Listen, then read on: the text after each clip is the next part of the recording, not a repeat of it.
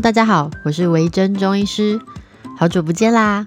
之前在 IG 上面放了好几次假警报，说我要更新 Podcast 之后，就完全没有时间更新，一路到现在，真是太抱歉了。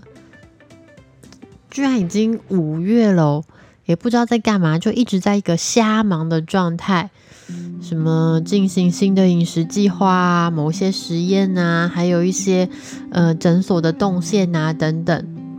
那自从疫情爆发之后，我们诊所还有中医诊所们啦，我们的策略还有一些规则会不断在改变，所以就一直在研究这些东西。然后上个月我还领养了一只猫，所以生活真的是蛮忙的。那最近啊，因为疫情的关系哦，所以门诊的视讯患者量变得超级多。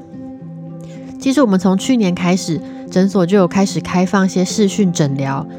过去啊，不知道大家知不知道，其实过去啊，呃，你要看医生是绝对不可以用视讯的，这是违法的。所以呢，如果有人跟你说啊，他可以在 LINE 上面帮你看诊，基本上这都是有问题的。那不过自从疫情开始之后呢，卫福部就开放了这个政策，也就是我们可以用视讯看诊的方式。视讯真的是蛮不错的，当然没有办法把脉啦，毕竟隔了个荧幕。但是可以望诊，可以看舌头，然后也可以看看口罩下面的呃患者们到底长什么样。哦，如果呢你是一个没有看中医经验的人，我先来解释一下，中医其实有很多很多流派啦。不过呢，呃，很多医师呢都会去主张，就是我们要诊断疾病一定要望闻问切。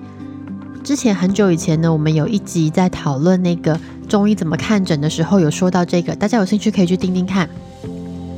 总之，平常如果你去看中医的时候，除了会问问题，看看你的面相，看看舌头，还会把脉。但现在我们通常如果来到门诊的话，我们会避免让患者取下口罩，所以会用把脉跟问诊来代替看舌头。那场景移到视讯问诊的时候，当然我们就会舍弃把脉，来用看舌头取代喽。所以其实看舌头也是一个正规的诊疗模式。有趣的是，就是我每次请那个患者吐舌头给我看的时候，大家都很害羞，因为这次疫情的关系啊，其实有很多来中医视讯诊疗的患者是这辈子从来没看过中医，或是没吃过中药的人，多半是一些轻症的患者，也就是说，他们出现 COVID 的症状其实跟感冒是很像的。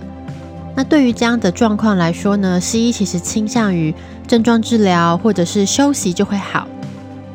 所以，当很多人发现，哎呀，原来还有中医这个选项的时候，大家都会来试试看。而且，视讯诊疗的门槛很低，你不需要鼓起勇气跨进那种很可怕的中医诊所。我说，心理上感觉很可怕啦。那这些第一次接触到中医的人，就会很好奇中医的诊疗模式，所以看舌头就变得很新奇的体验。我其实还蛮喜欢视讯诊疗的，真是一种全新的感受，诶。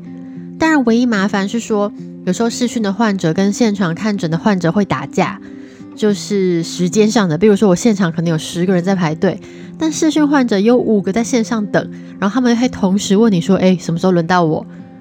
这就是有点为难。当然，我也听过同道抱怨说，他觉得这制度烂透了。身为一个中医，你就是要好好的接触患者啊，用我们过去所学的一身功夫来诊断治疗。你隔着荧幕到底算什么东西？清冠一号又算哪门子的辩证论治？哎呀呀，我觉得这真的是不太好说。但这不就是一个时代的演进吗？中医理论上来说，应该是最有弹性又非常贴近人心的柔软的医学。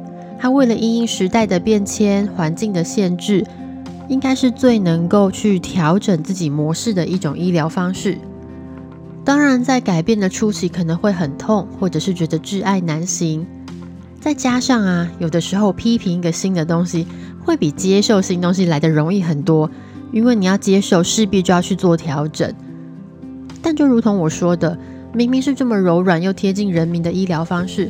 却无法在这样大疫情时代改变的话，那么就太可惜了。各个朝代的医疗方式都有在不断的前进或是演变，这也都是在环境限制下，或者是当时的那个局面下所突破发展出来的。这就是一种演化的过程啊。总之呢，能在这样动荡的年代里参与中医这种不断演进的过程，真的是非常刺激，但是又令人有一点敬畏啊。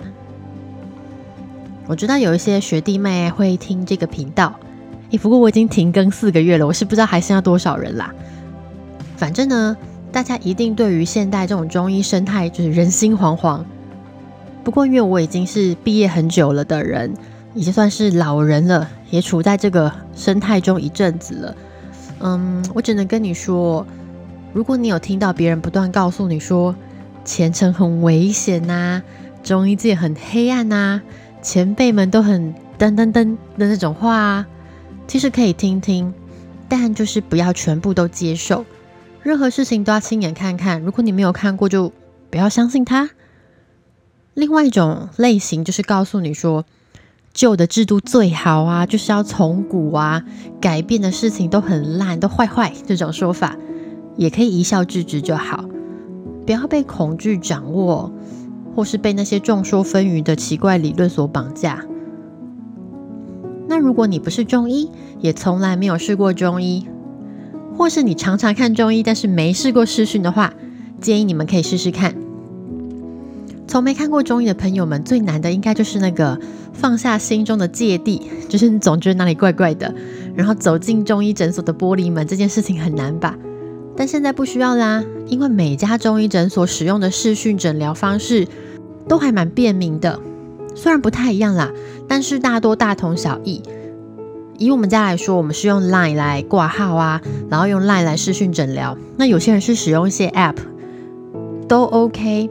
那就是使用视讯完之后呢，你就等药物准备好，我们就会请患者来领药，或者是如果你是确诊隔离的患者，就请你的家人朋友来领药。中医这种东西呀，我常常对病人说，其实我觉得中医、西医什么的都是一种治疗模式，有一点像是西医分科一样，其实中医也是这个大的治疗模式下的其中一科，不要把它变成一种根深蒂固的信仰。中医可能就是一种对特定的疾病，或者是某些疾病来说效果比较好的治疗方式。大家需要保持一个开阔的心胸来接触各种事物。诶，结果复更之后的第一集都在讲最近发生的奇怪的琐事。好，嗯，一样，如果大家有什么问题，对于中医，对于中医师，都可以去 IG 上面追踪我，私讯给我，或是在 Apple Podcast 上面留言给我。有机会的话，我都会回答哟。另外，IG 上面有最近领养的猫猫照，很可爱哟，欢迎大家去看看疗愈的猫猫。那我们就下次见喽。